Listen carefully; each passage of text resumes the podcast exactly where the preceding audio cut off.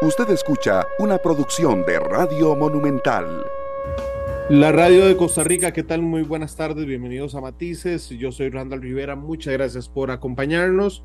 Hoy arrancando semana, una semana además intensa, eh, arrancamos con horario normal. Gracias por estar con nosotros a través de la radio, a través del Facebook Live de Noticia Monumental, a través de YouTube, a través de, de los servicios de, de, de, podcast en Spotify, en Google Podcast, en Apple Podcast, a través de Canal 2. Gracias por estar con nosotros. Aprovecho y les ofrezco una disculpa. Sigo afectado de la garganta, así es que me disculpan si en algún momento me quedo pegado. Eh, o se nota muchísimo que estoy afectado, pero bueno, estoy aquí con muchísimo placer porque vamos a arrancar semana con un matices internacional. Carlos Cascante nos acompaña hoy y la verdad es que estoy deseando escucharlo porque ayer fueron las elecciones en Brasil, ha ganado Luis Ignacio Lula da Silva, ha perdido sin que haya dicho nada hasta el momento Jair Bolsonaro. Carlos, bienvenido a Matices, ¿cómo estás? Un gusto, Randa, estar con usted y con todos los que nos escuchan y ven en Matices para un tema que eh, caramba, eh, fue realmente difícil y, complicado el proceso electoral en el Brasil, porque la segunda ronda transitó por elementos de la primera ronda, pero, pero incluso más alterados. Y los niveles de violencia no, no se controlaron, sino que más bien tendieron a hacerse más, más intensos. Así es. Indudablemente, ¿qué, ¿qué pensás? ¿Qué sabes? Porque una es la visión periodística, digamos, de registrar hechos, pero vos tenés la vista más afinada, por supuesto, a temas de análisis. ¿Qué viste ayer en Brasil, Carlos?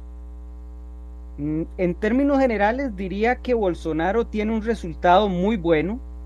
Lula gana la elección, ha sido reconocido por todos los gobiernos, ha sido reconocido no por Bolsonaro, pero sí por gente cercana a la coalición de Bolsonaro pero la verdad es que Bolsonaro hace un resultado que es excelente para, para él y para su fuerza política. Lula gana apenas por dos puntos. Las encuestas esta vez del día anterior acertaron con bastante precisión el resultado de los dos candidatos. Lula hace algo que a mí me sorprendió, Randall, y sinceramente me sorprendió porque yo he visto a Lula muchas veces y generalmente en mítines políticos él no lee discursos. Lula es más natural a la hora de hablar y ayer creo que el clima de tensión que se siente en el Brasil es tan fuerte que Lula lee su discurso. Lula quería medir con mucha precisión el tono del discurso, las palabras que iba a decir, porque realmente, aunque gana por dos puntos y es victoria al fin, eh, se encuentra con un país que está completamente dividido, eh, un país maltratado por la violencia eh, electoral y creo que, que es un, un, signo o, una, o un reflejo de lo que va a ser o un antecedente de lo que va a ser este gobierno de Lula con mucho cuidado para que esa situación que está viviendo el Brasil de de crispación, de debilitamiento del tejido social, eh, no escale. Y me parece que ayer eso fue un signo evidente de esa preocupación. ¿Cuál es, cuál es Carlos, eh, el nivel de división en el país que asume por tercera vez Lula? Porque hoy justamente está viendo los cables internacionales y la mayoría empieza un país dividido. Bueno, ¿cuál es el tamaño, la, la, la, fuerza de esa división. Randall, es una división que va en muchas líneas. Te, señalo tres, pero igual podríamos explorar otras. Lo primero es una elección que divide eh, territorialmente al país, más de lo que se pensaba. A veces uno dice, sí, no lo dividió tanto porque vea que a veces el mapa engaña, que ponen en rojo todo un estado y en realidad no, no es así, es, eh, se pone en rojo como una representación, pero vea que el, que el número, el resultado electoral es de 40, 60. No, no, es que hay zonas, por ejemplo la, la región de Bahía que gana Lula, donde Lula gana 72 a 38, 72 eh, a 28. Hay partes en, el, en, en Sao Paulo, por ejemplo, donde Bolsonaro también gana por bastante. Entonces hay una división territorial del país entre el, entre el, el sur y el centro de Brasil que vota por Bolsonaro, que es una de las partes eh, económicamente más fuertes del Brasil, y el nordeste brasileño que vota por Lula, pero que a su vez es uno de los espacios más empobrecidos del Brasil. Esa es la primera.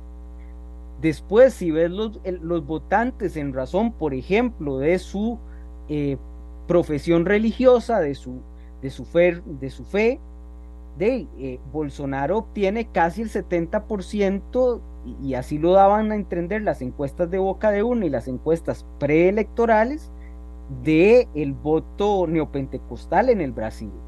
Lula saca más voto en términos, en términos eh, de católicos. Y por último, una división muy fuerte eh, es el, el nivel de división entre las clases que han tenido posibilidad de educación superior y aquellos grupos sociales que no la han tenido. Y los grupos sociales con mayor nivel de educación han apoyado a Bolsonaro, mientras que aquellos grupos que no han podido acceder a la educación superior apoyan a Lula. Es decir, hay, esa crispación eh, es demoledora.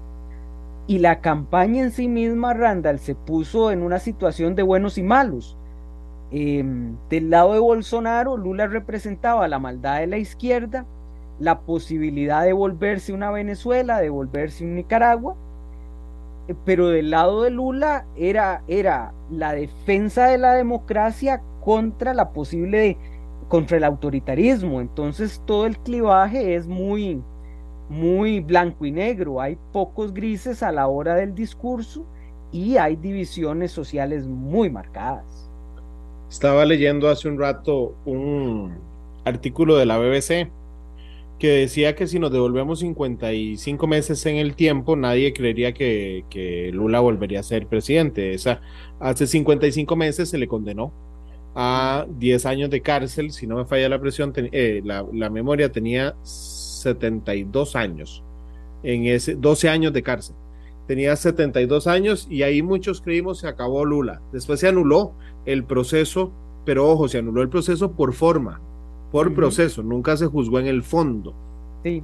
Y entonces dicen tres elementos que explican la victoria Lula. Te los voy a decir puntualmente a ver qué te parecen.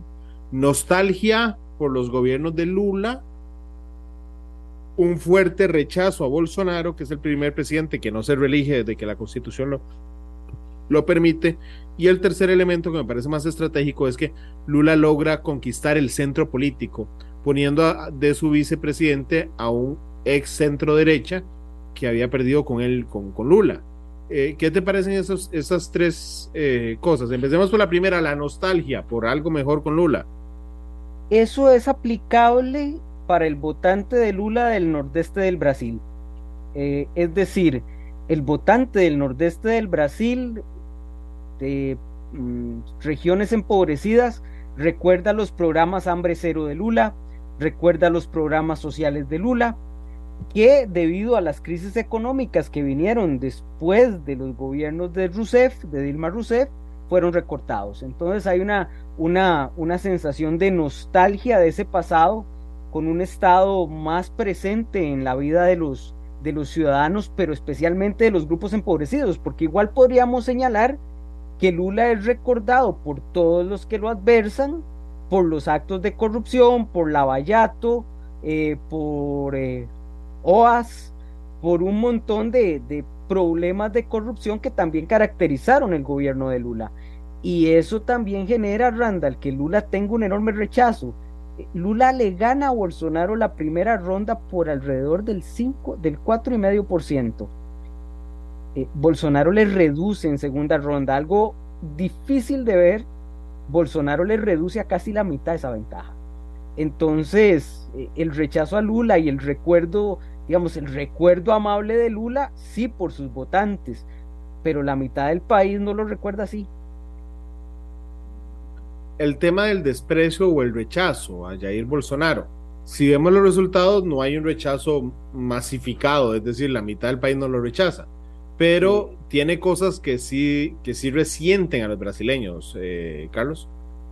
Creo que el votante de centro que no le gusta ni Lula ni Bolsonaro y se inclinó en una parte a votar por Lula, lo hace por el mal manejo de la pandemia de Bolsonaro, ¿verdad? Brasil fue de los países más afectados en términos de pandemia. Aquí no estoy hablando de cierres o no cierres, es el mal manejo de tres ministros de salud que, tuvo el gobierno, eh, los problemas para conseguir vacunación rápida, uno de los países poderosos del mundo, porque Brasil es un país que tiene enormes diferencias, pero es un país fuerte, poderoso a nivel mundial, con una capacidad diplomática para no estar en problemas de conseguir vacunas. Eh, y por otra parte, la crisis económica proveniente de, eh, de la guerra en Ucrania le pasa, le pasa factura a Bolsonaro. Yo sí quiero rescatar, Randall, que, que la mitad de la población y un poquito más, ni siquiera el 51%, se decantó por, se decantó en, se decantó por Lula. Bolsonaro obtiene una votación del 49%, 49 y un poquito. Eh, es decir, eh, el odio visceral por ambas figuras está muy marcado. Ahora, si Bolsonaro generó mucho rechazo, del centro derecha que se alía con Lula, no solo eh, Geraldo Alkin, sino también eh, Michel Tebet del movimiento, eh, del movimiento democrático brasileño, que también se alía, se alía con Lula. Es decir, generó un rechazo de la política tradicional brasileña, sin duda, pero de la población brasileña mm, no, no, no tanto, o al menos logró conquistar el corazón de un poquito menos de la mitad de la, de la, de la población brasileña. Sí, no es para nada ni una derrota apabullante ni un triunfo apabullante. No, te lo voy a poner, te lo voy a poner así, Randall. Ayer también se disputaba la gobernación más importante del Brasil, que es la gobernación de Sao Paulo. Sao Paulo es el estado más rico del Brasil. ¿Por qué es el más rico del Brasil? Porque es el que vivió primero procesos de industrialización, es un estado rico. Em, generalmente había estado dominado por el centro izquierda. Eh, ayer Bolsonaro, el candidato de Bolsonaro, Freitas, gana a Fernando Haddad, que si vos recordás, Randall, hace cuatro años, eh, Fernando Haddad fue el candidato a la presidencia del Brasil por el PT, pierde la, alcaldía de Sao Paulo por 10% de la población. Es decir, los resultados de ayer, viéndolos más allá del titular, ganó Lula. Lo cierto del caso es que el partido de la coalición bolsonarista tiene resultados muy buenos electoralmente hablando, después de sufrir la mala gestión de la pandemia y la guerra de Ucrania. O sea, no es fácil tener, tener resultados con esas dos situaciones.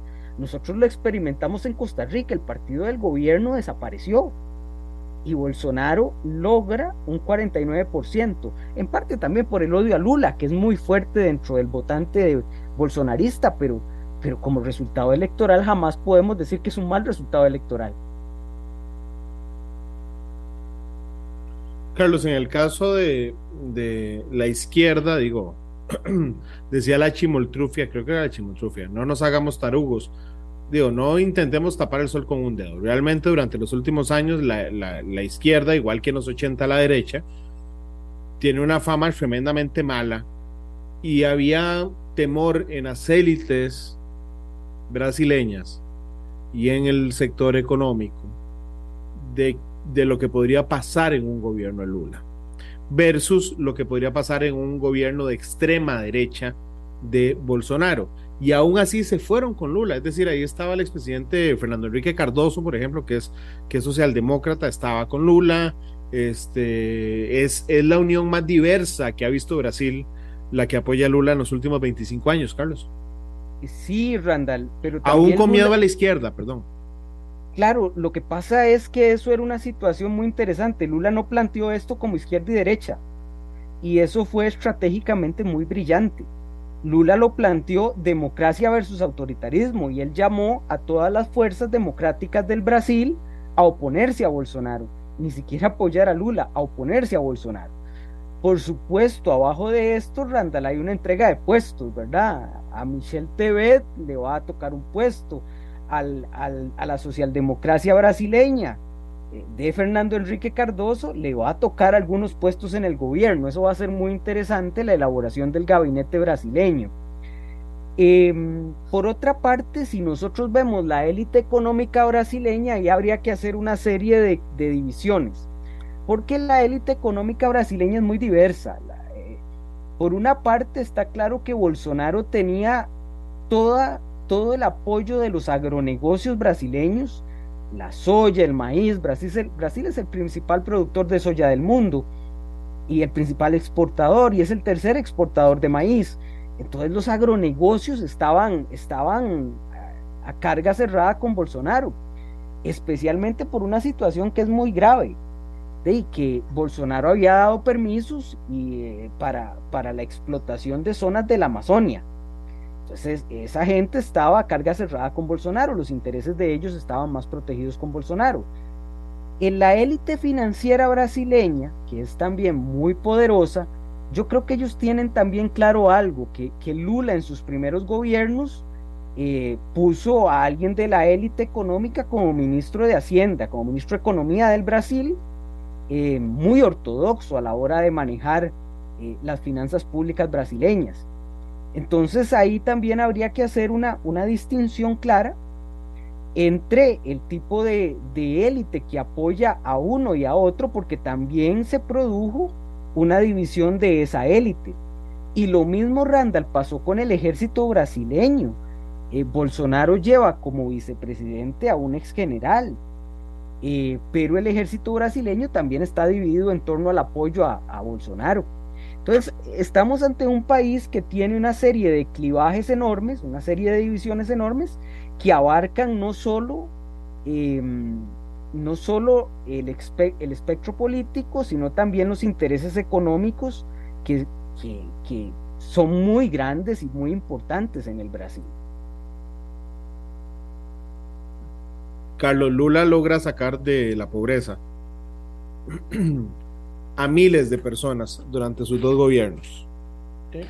De alguna manera, pese a los cuestionamientos fuertes de corrupción a Lula, esto de alguna manera se convierte en su escudo protector, eh, el apoyo de cientos y miles de brasileños que aspiran a poder salir otra vez de la pobreza o por primera vez de la pobreza, Carlos? Randall, sí. De hecho, ayer, si vos escuchas el discurso de Lula, vuelve sobre un caballito de batalla tradicional de él, que es hambre cero. Eh, y, y, hay que ser muy claro en esto, los programas sociales de Lula y Dilma sacan a mucha gente de la pobreza, pero no cambia la estructura impositiva del Brasil.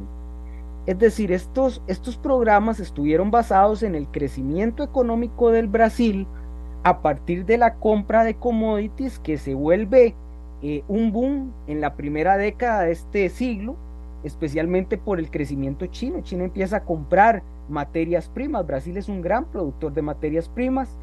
Eso llena las arcas del Estado y Lula redistribuye con programas sociales. Sin embargo, cuando empieza la crisis, que empieza eh, en el 2008-2009, y esta crisis se prolonga por dos, tres años, los programas no resisten. ¿Por qué? Porque Lula nunca hizo, y Dilma menos, un cambio en la forma de distribución del ingreso. Y por otra parte, y, esto hay que ser muy claro, y creo que el mismo Lula lo reconoce, y ayer en su discurso lo mencionaba, eh, Brasil no aprovechó la oportunidad para avanzar en la cadena de producción y darle mayor valor agregado a los productos brasileños. Siguió siendo un productor de commodities eh, en términos generales y por eso soporta menos, soporta con mayor dificultad las crisis económicas mundiales. Entonces él señalaba eso, la necesidad de reformar la economía eh, para hacerse un país menos dependiente o menos agroextractor. Eso es un elemento que creo que es clave. Eh, Lula, y esto sí hay que dejarlo claro, entonces recibe un gobierno con un panorama completamente distinto al que recibió eh, a principios de este siglo. Recibe un gobierno en crisis, una economía en crisis, un mundo en crisis. Eh, un país más dividido que hace mucho tiempo, porque eh, la, centro, la centroizquierda brasileña mantenía niveles de equilibrio en el Brasil durante la década de los 90. Entonces es un Brasil completamente distinto. Yo no pensaría que el gobierno de Lula con tanta facilidad en esta ocasión va a lograr transformar esos indicadores de pobreza extrema en el Brasil. Sobre todo por la debacle económica, digamos, que se vio, es que son, vamos a ver, la pandemia trajo 685 mil muertos en Brasil, pero además de 685 mil muertos, eh, dijo, trajo una recesión enorme que volvió a meter un montón de gente que él había sacado de la pobreza o sus políticas a la pobreza. Pero, pero a esto se le suma un gasto fiscal que está disparado, ¿verdad? Con Bolsonaro y que va a tener que frenar Lula. Entonces, ¿cómo saca a gente de la pobreza sin gastar? Es que recordemos que en el caso de, en el caso de Bolsonaro, los el último año de gobierno de Bolsonaro estuvo eh, por eso es que a veces hacer esas divisiones de izquierda y derecha no te dejan ver la realidad.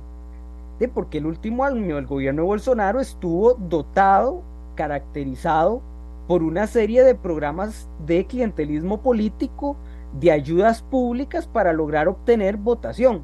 Y no digo que los programas de Lula hace 15 años no tuvieran ese mismo objetivo. Lo que pasa es que en ese momento el Estado brasileño tenía una economía bollante. Hoy es un Estado con una deuda pública muy elevada y que Lula va a tener que controlar para poder equilibrar la economía. Y al mismo tiempo va a tener la exigencia de sus votantes de, mm, de hacer reforma social. Súmele a esto algo más, Randall, que es muy importante. No va a gobernar el Partido de los Trabajadores va a gobernar una coalición de partidos que van desde el centro derecha hasta el centro, hasta la izquierda. Es decir, Lula no va a poder hacer todo lo que sus votantes quieren, va a tener que negociar.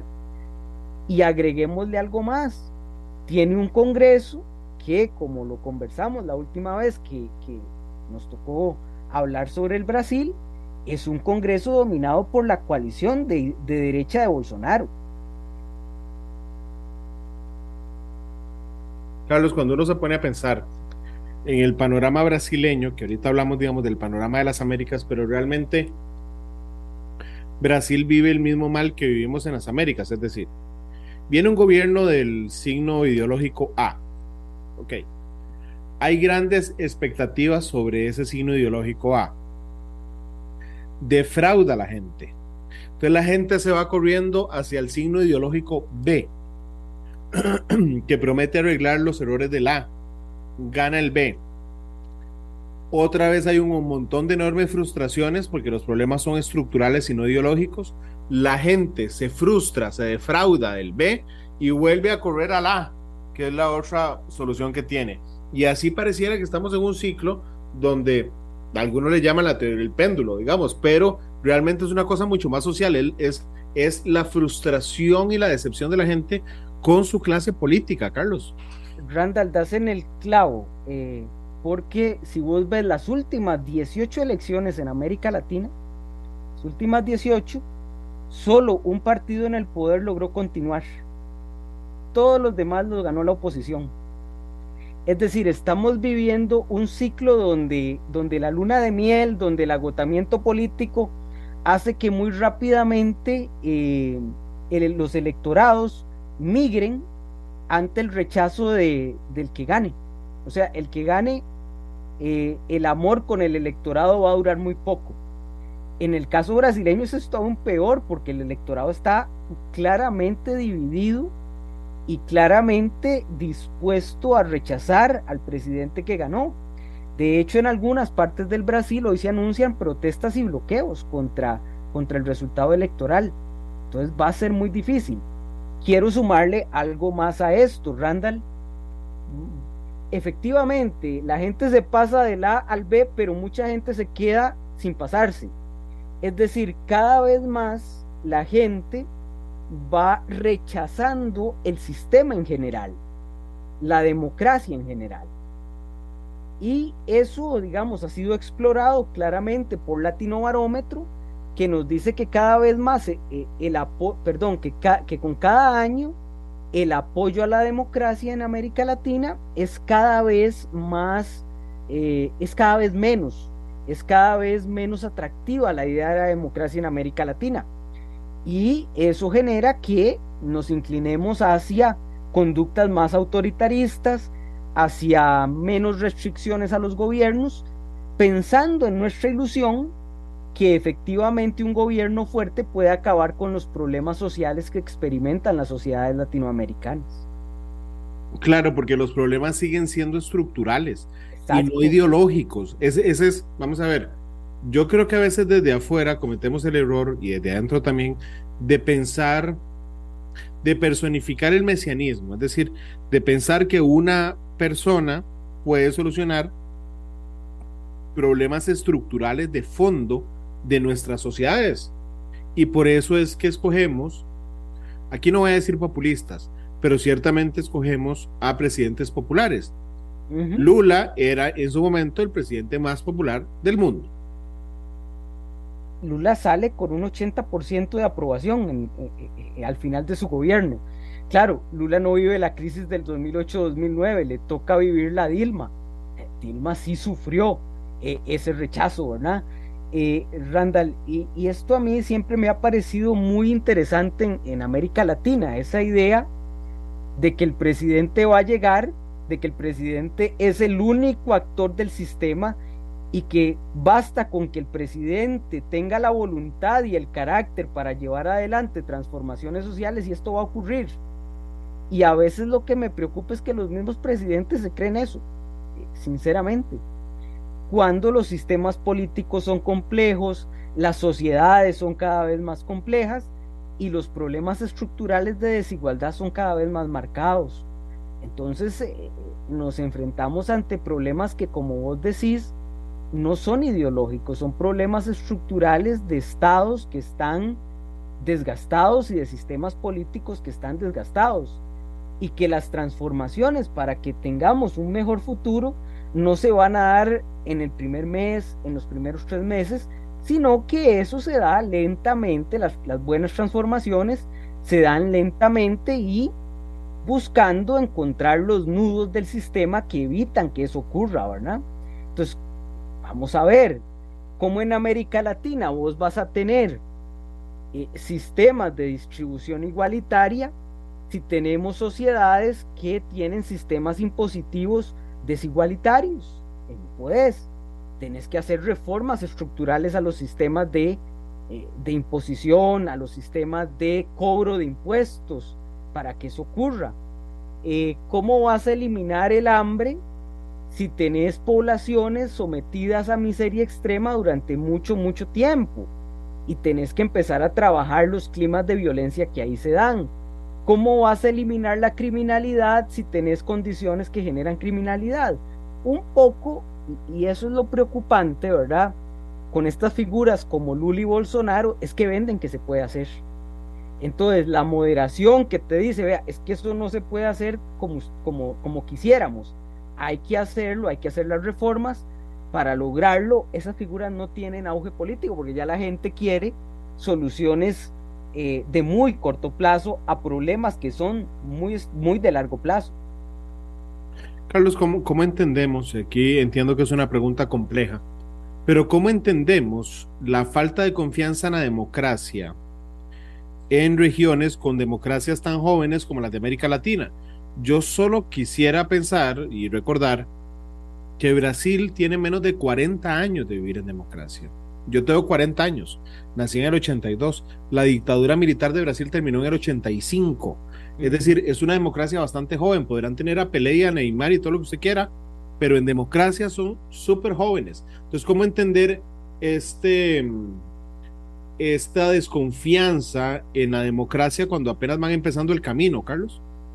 Randall, es que vamos a ver, hay varios conceptos de democracia ahí en juego y tal vez con eso lo, lo podamos explicar.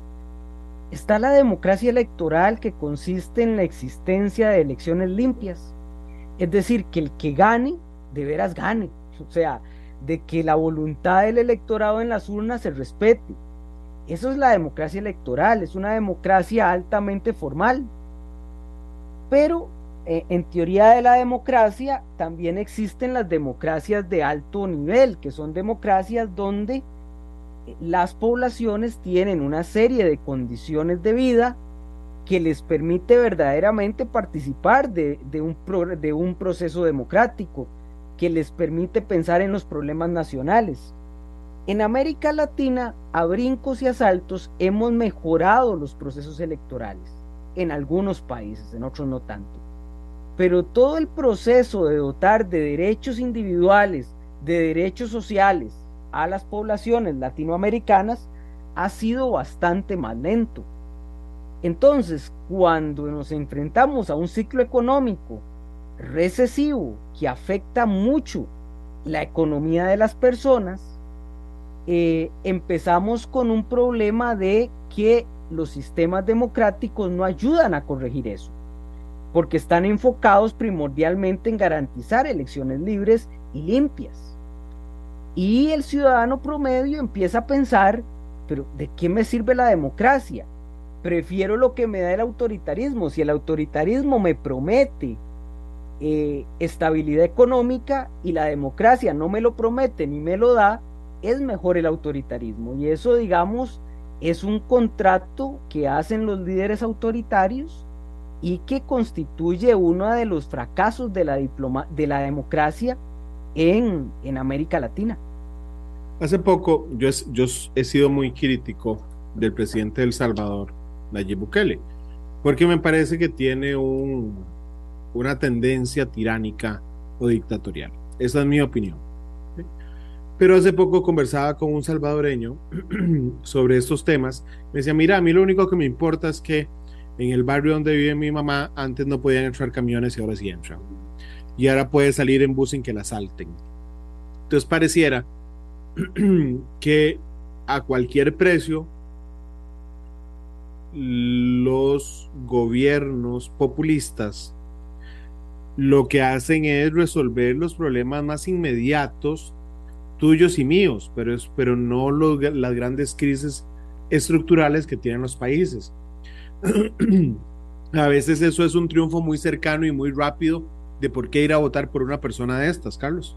Te lo planteo de la siguiente forma, los autoritarismos venden que resuelven problemas inmediatos, pero muy rápidamente muy rápidamente empiezan a flaquear y empieza a verse con mucha facilidad que esos problemas no han sido resueltos. Y pones el ejemplo del Salvador, es decir, Nayib Bukele, y eso está documentado, hace tratos con las maras. Cuando esos tratos se rompen, El Salvador está viviendo una guerra en las calles. Eh, en fin, eh, al final del día, eh, no, no resolvió el problema, creó otros intentando resolver ese problema y dando la sensación de que había resuelto el problema, el problema inicial, pero, pero el autoritarismo no es una salida, el autoritarismo generalmente tiende a agravar los problemas. Em, ¿Por qué? Porque en general el líder autoritario tiende con el tiempo a cometer más errores. ¿Por qué comete más errores? porque cada vez hay menos gente que le dice que el camino que está tomando es equivocado por miedo, por conveniencia. Y las personas cuando no tienen, no tienen eh, conversación, cuando no tienen escucha, cuando no oyen los consejos, cuando se vuelven ciegos por el poder, y terminan cometiendo graves equivocaciones y causándole mucho mal a, los pueblos que gobiernan. Eh, y generalmente terminan peor que como empezaron esos pueblos. Carlos, permíteme ir a la pausa, la primera que tendremos, la única de hecho que tendremos hoy en Matices. Vamos a la pausa y regresamos los últimos 10, 11 minutos más o menos nos quedan de programa. Ya volvemos. Monumental. La radio de Costa Rica, mm, Carlos Cascante nos acompaña esta tarde. Estamos analizando el triunfo de Lula en Brasil. Carlos, esta mañana veía a alguien en redes sociales que agarró un mapa de Sudamérica, pintó de rojo los países donde había ganado la izquierda y dijo, mira la URSS. Eh, sí, lo vi. Me hizo mucha gracia. Este, Es más, fue Daniel, bueno, yo lo vi en la cuenta de Daniel Suchar. Eh, ha, circulado en muchos idiomas también, no solo en ah, español. ¿Qué te parece eso? Porque realmente podríamos hablar de un giro hacia la izquierda de América Latina, pero el giro es diametralmente diferente, por ejemplo, al inicio del siglo XX, ¿verdad? Es decir, Chávez, Cristina, Correa, Mujica, Evo, no se me parecen, por lo menos ahora, a Boric, Petro, Lula. Mira, eh, ¿qué problema es cuando uno para intentar comprender la realidad la, simplifica al extremo? Eh, yo no sé si esto lo dijo Aristóteles, pero Aristóteles se dice que decía que el que, el que generaliza se equivoca, porque la realidad tiene más, eh, tiene más aristas de lo que uno pueda comprender. Eh, cuando uno ve la izquierda latinoamericana, igual que ve los partidos de derecha latinoamericana, puede caer en varios errores.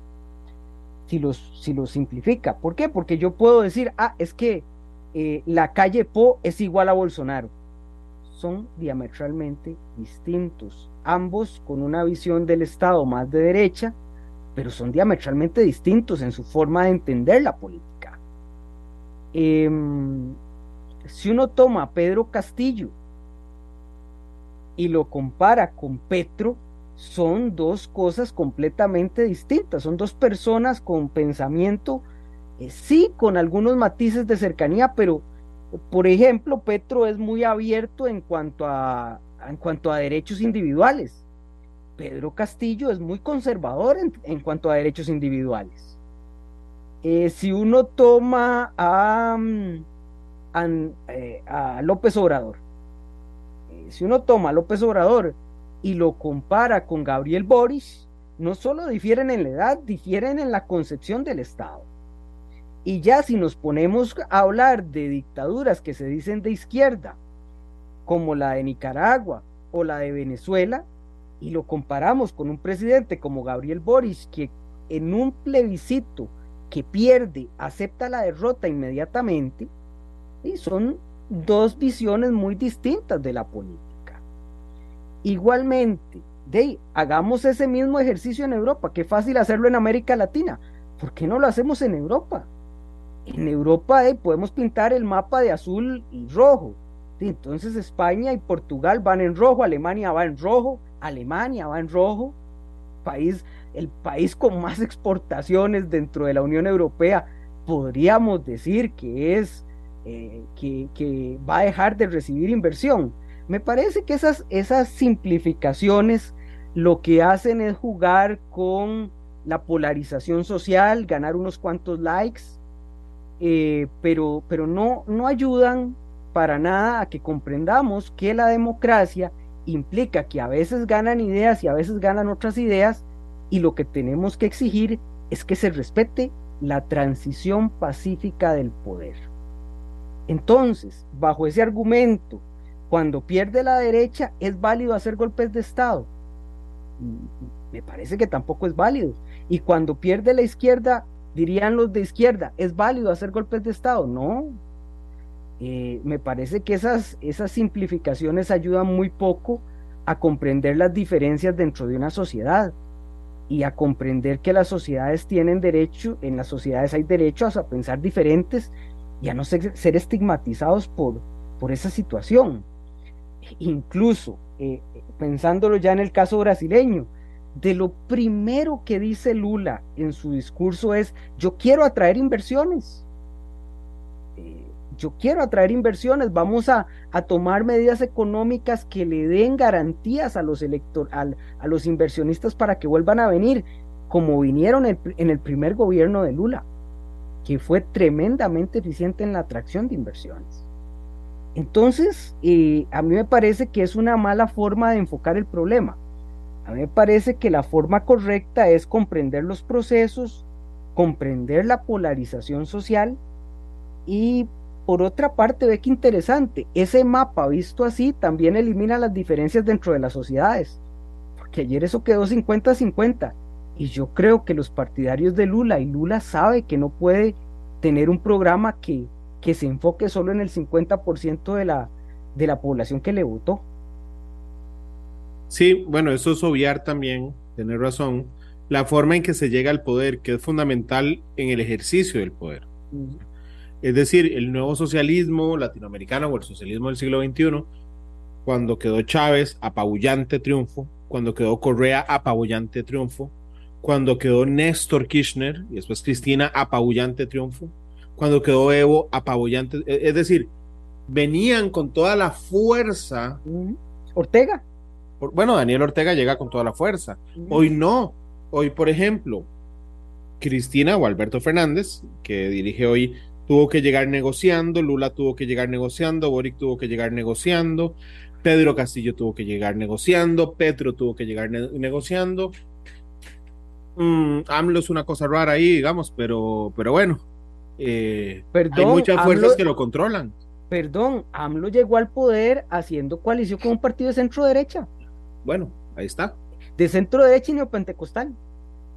Entonces, cuando. ¿Hay, algo menos izquierda ideológicamente que eso? No, creo que no. Pero bueno, eh, eh entonces, eh, vamos a ver, esa división izquierda y derecha de Guerra Fría no nos sirve en este momento para entender la realidad que estamos viviendo en América Latina. Y no solo no nos sirve, contribuye a las enormes divisiones sociales que, eh, que en razón de las formas de pensar puede tener la gente.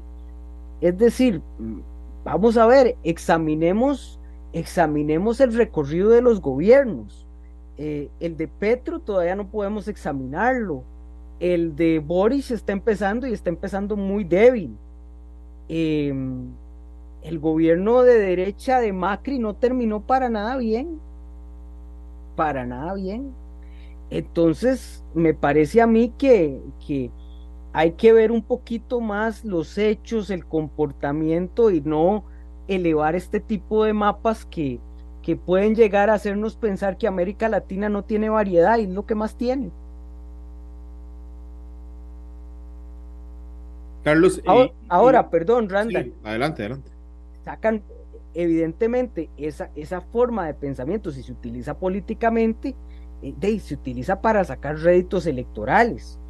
Eh, pero flaco favor le hace a una democracia que se estigmatice a, a, un gobierno que no ha empezado y que cuando tuvo que salir del poder salió del poder y aceptó la derrota. O sea, Dilma Rousseff no levantó un golpe de Estado cuando le hicieron un impeachment. Eh, Fernando Haddad pierde la elección con Bolsonaro y aceptó la derrota. Sí, de hecho lo que te iba a decir es que, digamos, Europa nos lleva años luz en esto. Y no tiene que ver con que sean más blancos que nosotros, más altos que nosotros o que tengan el color de los ojos más...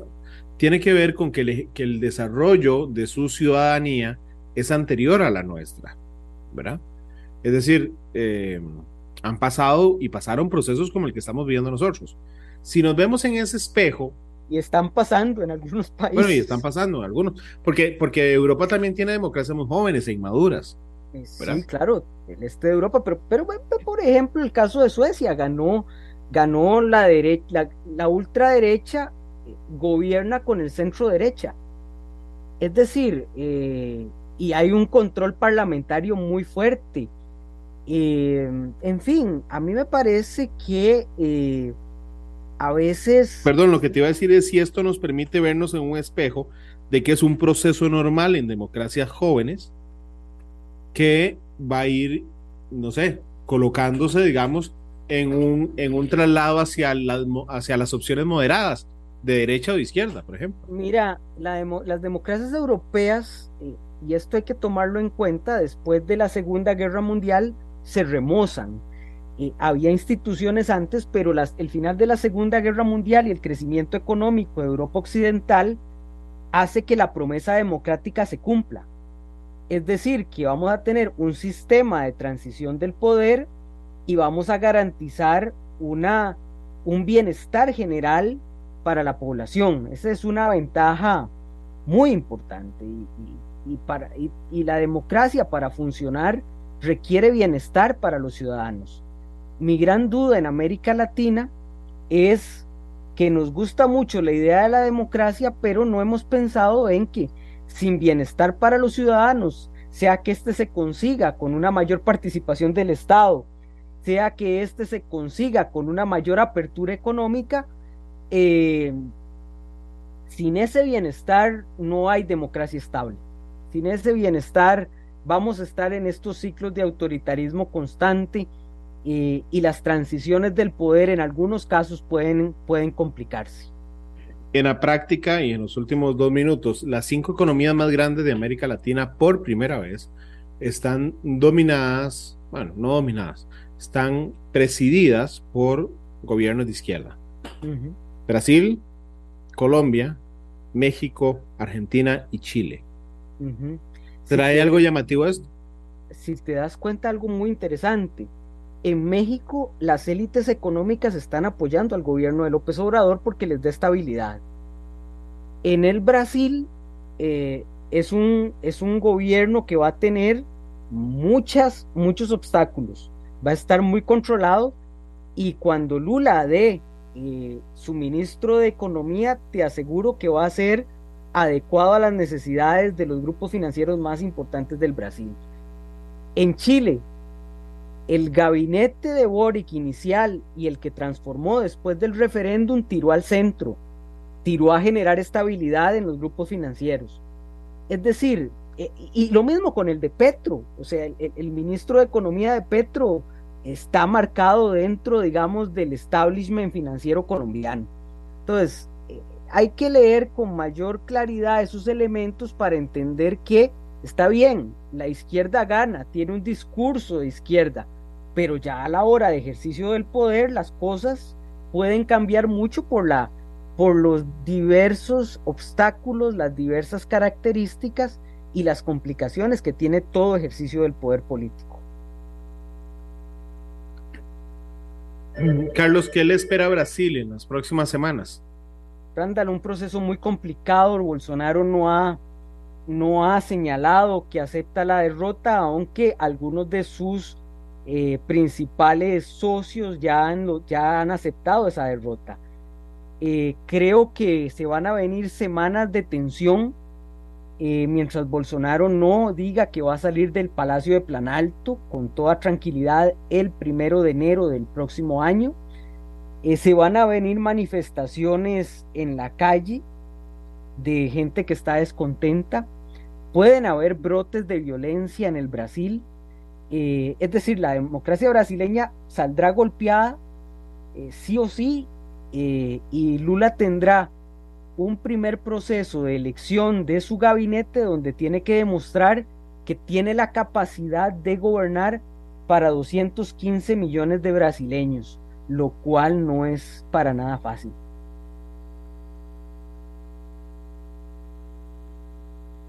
Carlos, te agradezco muchísimo que nos hayas acompañado el día de hoy. Ha estado muy interesante. Muchas gracias, Carlos. Con mucho gusto. Eh, sigámosle viendo el ojo a Brasil, es interesante. Muy, muy interesante. ¿Con qué te gustaría irte? Eh, Randall, vámonos con aquellas pequeñas cosas de Jean Manuel Serrat. ¿Cómo marcan las pequeñas cosas, Carlos? En la vida, en la política, en todo. En todo. Es cierto, aquellas pequeñas cosas. Eh, una hermosísima canción de Joan Manuel Serrat. Carlos, muchas gracias. Feliz tarde. Feliz tarde, Randall. Feliz tarde a todos. Hasta luego y gracias por acompañarnos. Este programa fue una producción de Radio Monumental.